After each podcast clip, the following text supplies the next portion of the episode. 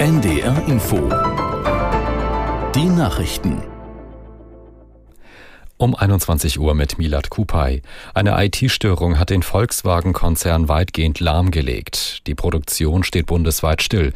Ein Cyberangriff ist nach Angaben des Unternehmens unwahrscheinlich. Jan Fragel in Hannover berichtet, welche Auswirkungen der Blackout hat.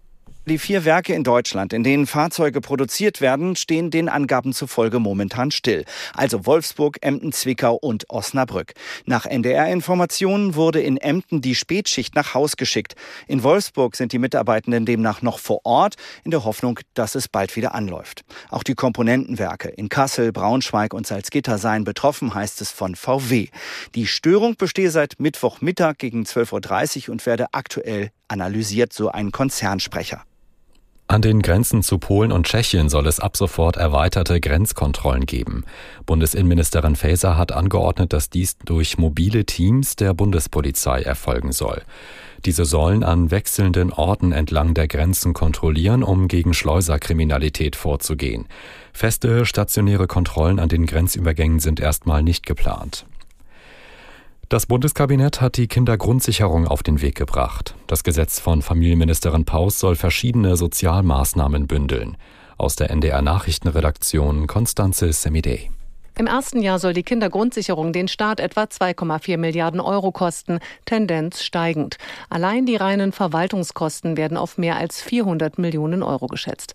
Der Präsident des Deutschen Landkreistages Sager warf der Bundesregierung vor, Doppelstrukturen zu schaffen mit Jobcentern und Familienservicestellen. Ähnlich äußerte sich der Städte- und Gemeindebund. Sozialverbände kritisieren, von der ursprünglichen Idee der Kindergrundsicherung sei nicht viel übrig geblieben. VDK-Präsidentin Bentele sagte, betroffenen Familien Familien sei weniger Bürokratie und mehr Geld in Aussicht gestellt worden. Die meisten von ihnen würden nichts davon bekommen. Die Zahl der Geflüchteten aus Bergkarabach steigt weiter an. Nach offiziellen Angaben sind inzwischen mehr als 50.000 Menschen in Armenien angekommen. Von ihnen konnten bislang erst etwa 2900 untergebracht werden. Die armenische Regierung hat sich zur Aufnahme von 40.000 Geflüchteten bereit erklärt. Insgesamt lebten in Bergkarabach knapp 120.000 ethnische Armenierinnen und Armenier. Die Erde steht nach Einschätzung von Wetterexperten vor nicht mehr abwendbaren massiven Veränderungen. Wissenschaftler haben diese Mahnung zu Beginn eines Extremwetterkongresses in Hamburg geäußert. Der Klimawandel werde in großen Teilen ungebremst erfolgen. Meteorologen riefen dazu auf, mehr für den Klimaschutz zu tun. Sonst werde die Erderwärmung noch viel schlimmere Folgen haben, als dies ohnehin schon sein wird. Das waren die Nachrichten. Und das Wetter in Norddeutschland nachts meist trocken bei 17 bis 12 Grad.